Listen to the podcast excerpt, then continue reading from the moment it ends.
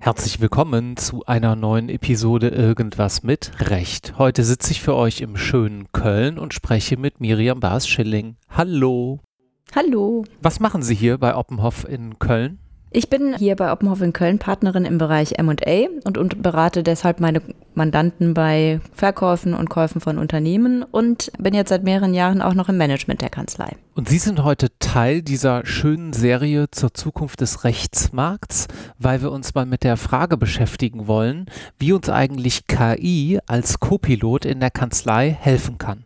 Fangen wir mal ganz am Anfang an. In welcher Form wird künstliche Intelligenz in die Kanzlei einfließen oder ist es vielleicht auch schon eingeflossen? Also man kann zuerst mal sagen, es wird auf jeden Fall einfließen in die Arbeit in den Kanzleien, insbesondere in den Wirtschaftskanzleien.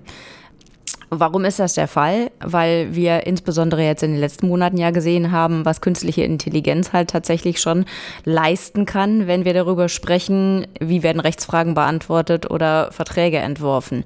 Ich bin da ein bisschen naiv immer reingegangen, habe gedacht, ach, alle reden immer über ChatGBT und dass das irgendwie schon so tolle Ergebnisse liefert. Und wenn man da selber mal reinschaut und einfach ein paar richtige Stichworte oder richtigen Fragen stellt, ist das Ergebnis auf den ersten Blick schon mal sehr überraschend und vielleicht so aus der Sicht des Anwalts auch vielleicht ein bisschen negativ überraschend.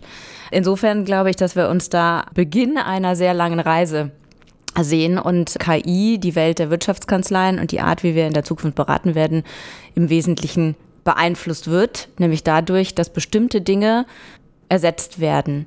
Bestimmte Beratungsleistungen, die wir jetzt momentan noch standardmäßig erbringen, dann irgendwann von Maschinen erbracht werden können. Das führt ja so ein bisschen zu der Frage, welche Technologie man nutzt. Also auch die alte Frage, einkaufen, selber bauen. Glauben Sie, dass Kanzleien in Zukunft Modelle feintunen werden. Ich glaube, vom eigenen Bau eines Foundation Models muss man nicht sprechen. Das ist viel zu teuer. Das kostet im Moment jedenfalls noch Dutzende, wahrscheinlich Millionen Euro. Da setzt man dann wahrscheinlich auch auf bewährte Dienstleister am Markt. Stichwort Verlage, Fragezeichen. Wie sehen Sie das? Ich würde sagen, das kommt darauf an. Also erstmal muss man meines Erachtens feststellen, dass jetzt der, Einsatz von KI in Kanzleien jetzt nicht unbedingt ein Selbstzweck ist sondern wir sind alle erstmal darauf angewiesen zu prüfen, welchen Mehrwert kann das unserem Mandanten bringen, welchen Mehrwert bringt es uns in der Arbeit und wie ist überhaupt die, die Relevanz für unsere Arbeit und danach auswählen. Wenn man die Frage sich betrachtet, werden die Kanzleien selber entwickeln oder auf bewährte Modelle zugreifen, gibt es, glaube ich, sehr unterschiedliche Bewegungen am Markt. Wir als Oppenhoffs gehören jetzt nicht zu den ganz Großen. Das heißt, die Financial Power, die wir im Grunde genommen für, für AI aufbringen können, Klar. ist vielleicht eine ganz andere als die großen, der großen internationalen Kanzleien. Das heißt, bei den großen internationalen Kanzleien, das wissen wir auch, wird schon viel selbst auch in Kooperationen ähm, mit, mit, an, mit Anbietern entwickelt.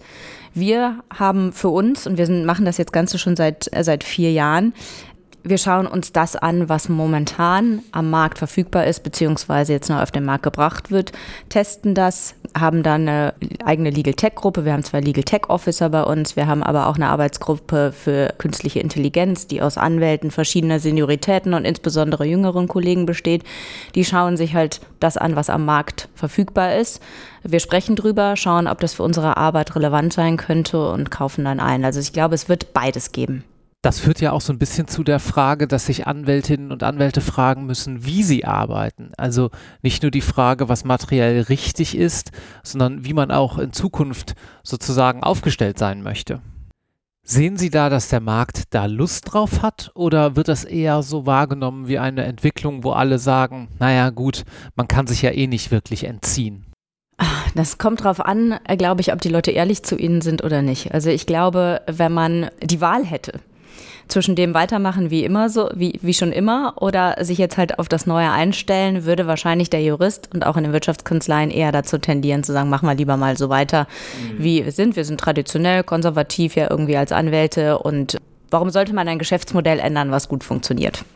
Äh, insofern ist es, glaube ich, so ein bisschen, dass man halb gezogen und halb irgendwie sich dahin gibt.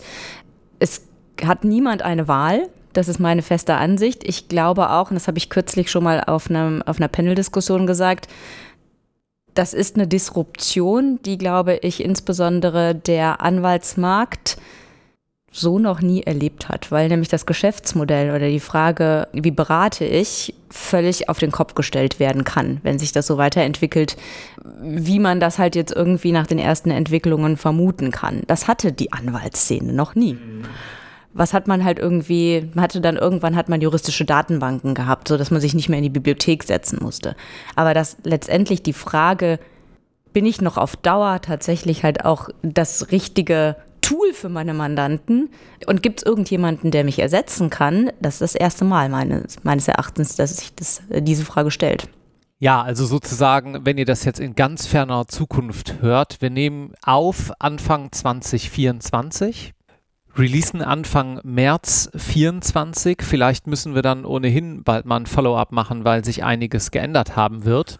Wo sehen Sie das denn bislang schon? Also diese Frage, ist der Anwalt, bin ich das richtige Tool für meinen Mandanten? Dass die Mandanten sich entsprechende Fragen stellen. Vielleicht gerade auch mit Blick auf diejenigen, die noch nicht so viel Praxisluft geschnuppert haben. Haben Sie da ein paar Insights?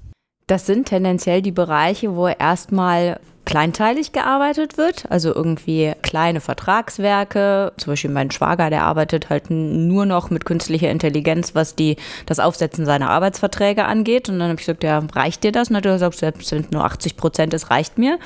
Das sind so die Themen, die wahrscheinlich dann eher die an, kleineren Anwaltskanzleien betreffen als die Wirtschaftskanzleien. Ähm, bei uns sind es standardisierte Verfahren, Dinge, wo sehr viele Daten ausgewertet werden müssen und bewertet werden müssen. Also die typische Due Diligence, das Schreckgespenst eines jeden Referendars und Jurastudenten wo Mandanten sagen, da gibt es mittlerweile gute Tools, die auch immer weiter lernen, die letztendlich erstmal screenen können, bewerten können, konsolidieren können und vielleicht auch noch einen gewissen Rechtsrat oder bestimmte Optionen darstellen können. Und das ist das, was bei uns dann wegfallen wird äh, an der Arbeit. Und wir sehen auch die ersten Mandanten, die insbesondere, wenn wir uns für, Mandate bewerben, halt danach fragen, haben sie da etwas? Mhm. Haben Sie äh, AI-Tools, die Sie unterstützen, die dazu führen, dass Sie weniger Anwaltsarbeit aufbringen müssen für, für diese standardisierten Prozesse, zum Beispiel im Compliance bei Internal Investigations oder bei den Unternehmenstransaktionen beim Erwerb und Verkauf von, von Unternehmen, wo halt einfach sehr viele Daten bewertet werden müssen. Da hat es dann schon jetzt schon große Auswirkungen. Was der Mandant am Ende daraus macht, ist eine andere Frage. Ne? Also wir werden ganz oft von Mandanten gefragt, habt ihr das? Könnt ihr das bieten? Das ist im Grunde genommen so im Bewerbungsprozess, kann man sich damit hervorheben. In Anspruch genommen wird es momentan, zumindest in unserer Struktur von unseren Mandanten, noch sehr selten. Weil da eine gewisse Risikoaffinität fehlt oder woran würden Sie das festmachen? Ja, also ich glaube, die fehlt und zwar auf beiden Seiten. Das ist ja letztendlich so das Thema, was dann halt gerade bei Mandanten mit Mandanten diskutiert wird, dass die Mandanten sich erhoffen, Kosten zu sparen dadurch, dass bestimmte technische Tools eingesetzt werden. Der Anwalt sagt, ja, ja, wenn Sie das möchten, dann setze ich diese Tools ein. Aber wer übernimmt denn die Haftung, wenn da irgendwas schief läuft? Der Mandant sagt, naja, Natürlich ich nicht, weil Sie sind der Anwalt, das ist Ihre Leistung. Und der Anwalt sagt, naja, ich würde aber eigentlich gerne beraten und es mit Menschen machen, aber Sie wollen ja. Und da scheitert es dann an vielen Stellen, glaube ich, momentan noch dran. Wann wird sich das denn aus Ihrer Sicht ändern? In dem Moment, wo die automatisierte Lösung so günstig geworden ist, dass man sagen muss, hm, man kann die händische Arbeit schlechterdings noch vertreten? Und dann nehmen wir die Fehler, die eine KI eventuell macht, in Klammern, Menschen machen natürlich auch Fehler, in Kauf? Oder ist das mehr einfach eine Frage von Zeit und von Vertrauen, dass man dann auch in die Technologie aufbaut? Sowohl als auch. Letztendlich, glaube ich, wird es den Kanzleien nichts anderes übrig bleiben, als die Haftung dafür zu übernehmen, weil der Druck einfach steigt. Wir haben einen relativ großen Wettbewerb am Markt. Es ist ja nicht so, dass uns die Mandanten bei allen Kanzleien halt vor der Tür stehen und nur klopfen, um von den, äh, von den Kanzleien beraten zu werden, sondern jeder an diesem Markt muss halt auch um seine Mandate kämpfen. Und wenn der Druck halt so groß steigt, auch der, der Preisdruck oder auch der Wettbewerbsdruck, überhaupt an Mandate zu kommen, dann werden die, Man die, die Kanzleien immer mehr gezwungen sein, die Haftung dafür zu, zu übernehmen. Gehen wir mal auf eine andere Frage ein. Sie sprechen gerade schon Wettbewerbsdruck an und auch Technologiedruck, würde ich das mal nennen. Man muss sich heutzutage ja auch als Kanzlei mit immer mehr Technologien beschäftigen.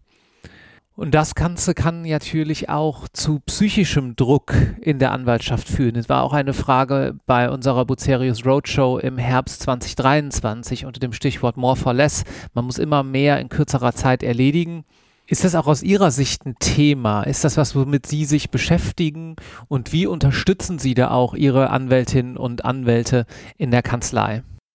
Ja, definitiv beschäftigen wir uns damit. Und es ist in der, in der Branche und auch bei uns ein Thema, weil Sie haben richtigerweise gerade gesagt, es gibt einen immer weiteren Zuwachs an Aufgaben. Es kommt von allen Ecken, kommen immer neue Anforderungen. Wir müssen uns mit regulatorischen Themen auseinandersetzen sei es über Whistleblowing. Die meisten Kanzleien sind jetzt halt tatsächlich ja auch fallen, müssen eine Whistleblowing-Hotline haben, regulatorische Aspekte, Risk Management. Also das, was man aus dem Unternehmensbereich kennt, schwappt ja gerade in unseren Beratungsbereich immer weiter, weiter über. Und dann kommt natürlich noch solche Themen, dann halt wirklich grundlegende Themen dazu wie wie, wie arbeite ich in der Zukunft und wie kann, mich, kann ich mich bestmöglich darauf einstellen.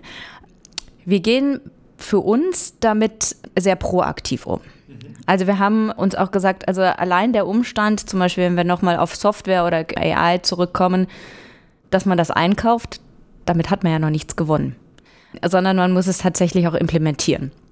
Und so ist es bei vielen anderen Themen auch. Natürlich können sich äh, bei uns Leute mit Compliance aus. Natürlich haben wir Datenschutzrechtler, die halt auch alle für die Kanzlei die datenschutzrechtlichen Themen beraten können.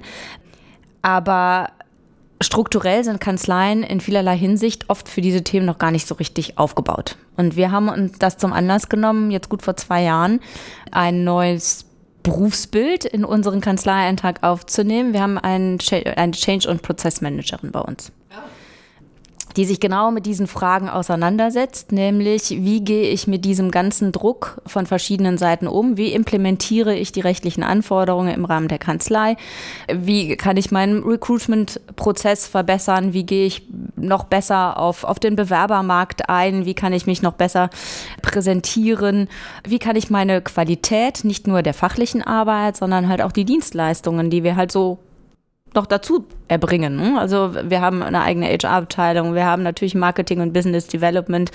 Wie kann man diese Leistungen halt zum Nutzen der Kanzlei noch weiter verbessern? Wie kann man Pro Prozesse effizienter gestalten auch? Das sind die Themen, mit denen sich die Dame bei uns dann jetzt seit zwei Jahren in den verschiedensten Konstellationen auseinandersetzt. Sehr spannend und wahrscheinlich auch ein sehr guter Impuls für den Rechtsmarkt. Vielen herzlichen Dank. Sehr gerne. Tschüss. Tschüss.